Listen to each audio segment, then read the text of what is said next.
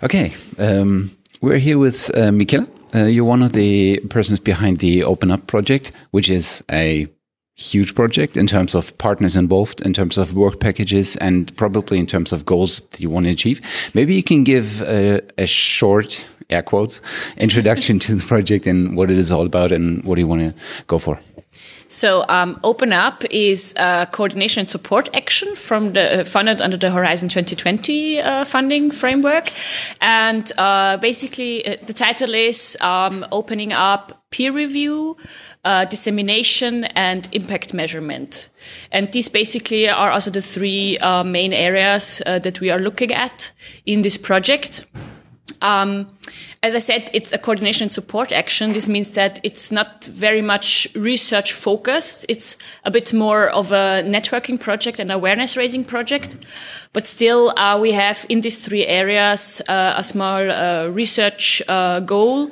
Uh, so basically, uh, now during the first project year, we're working on frameworks in these three areas. So basically, we're looking at what approaches, tools, and processes are already out there.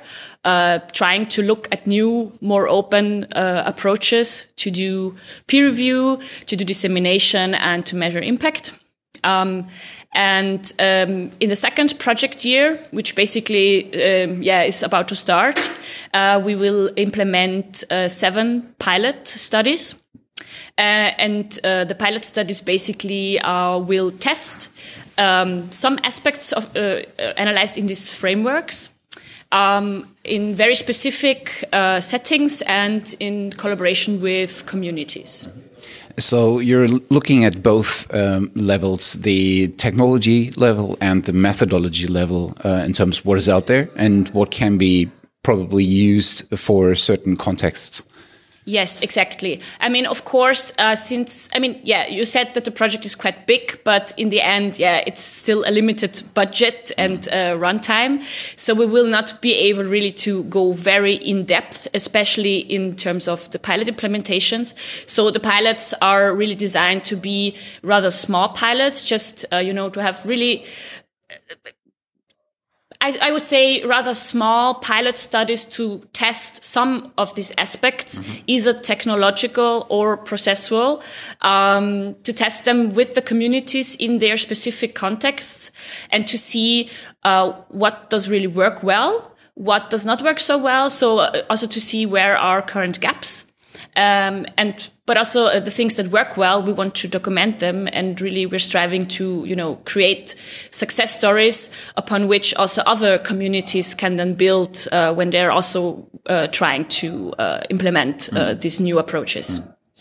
You had yesterday. You had a session uh, on the Open Up project at the Barcamp Open Science, and maybe out of uh, out of your head, what was the feedback of the session participants, and what or are there any kind of um, learnings that you take from this session?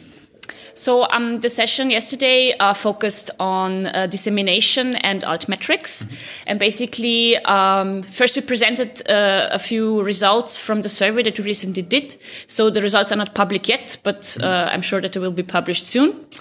Um, and yeah, uh, in response to that, then we asked the people just to get a bit more feedback, uh, what um, experience they have with disseminating their research results through uh, this uh, you know, Web 2.0 channels that are out there, for instance, Twitter, ResearchGate, whatever.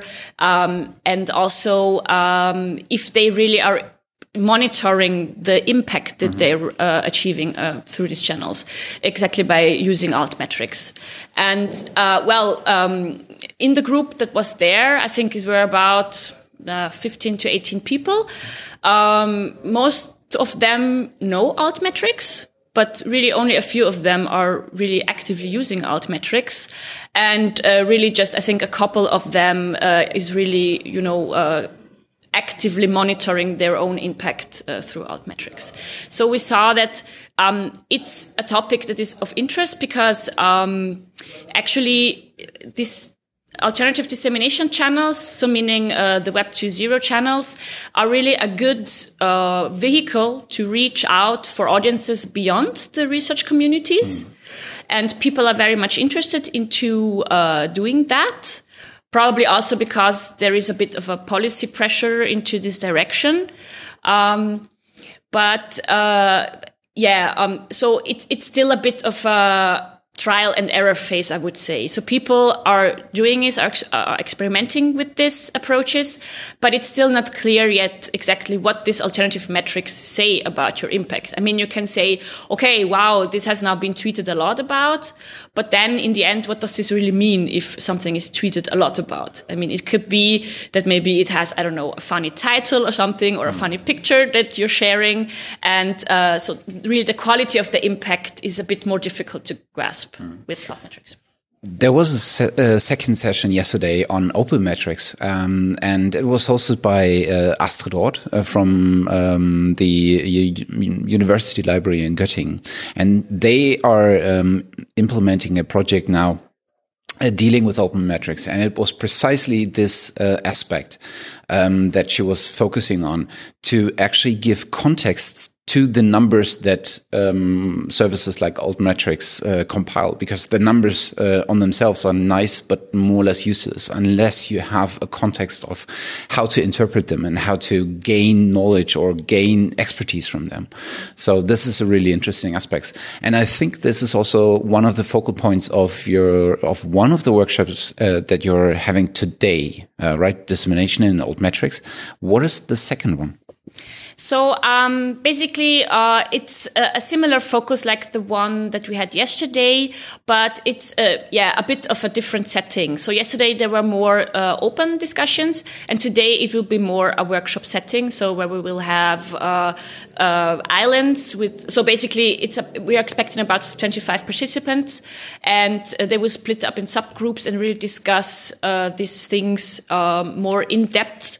And in the end, we will also have an overall overall uh, overview um, and and insight into the feedback basically that we get from the participants. So the focus is really to get to know what are their experiences with these alternative channels that they use. Um, did they have good experience or uh, maybe also bad experiences? So it's really about to to get uh, their feedback on that and also to get a bit of an insight in what their personal um, uh, evaluation or, or, or what, what, what they think that the potential is of, of these channels and also, of course, of, of the impact that they can uh, achieve. Mm. Yeah. I think it's a really interesting project and uh, really necessary because there was a quote yesterday from Marie Farge um, that I remember quite uh, clearly, and she said, or was it Marie? I, I don't know. Um, scientists by nature are lazy because they are actually involved in so many projects and in so many different topics that they need to uh, in, give input or um, work on, um, that they are kind of limited in their willingness to uh, go and test new tools and new channels to distribute their work. So actually, these projects are possibly there are a lot of projects of similar nature, but uh, they are all of worth because this is this is something that we need to push into their heads, into scientists' heads, um, that these are actually tools to be used um, and that they have advantages uh, when they are used properly. So uh, very interesting, and we will be uh, happy to see some outcomings, especially in the near future, as yes, you said. Definitely, we will have near uh, future outcomes, and we'll share them as soon as possible. Actually, I think that uh, earlier today, the first Open Up newsletter was sent out. So, yeah, there are more to come. Cool. Thank you very much. Thank you too for the interview.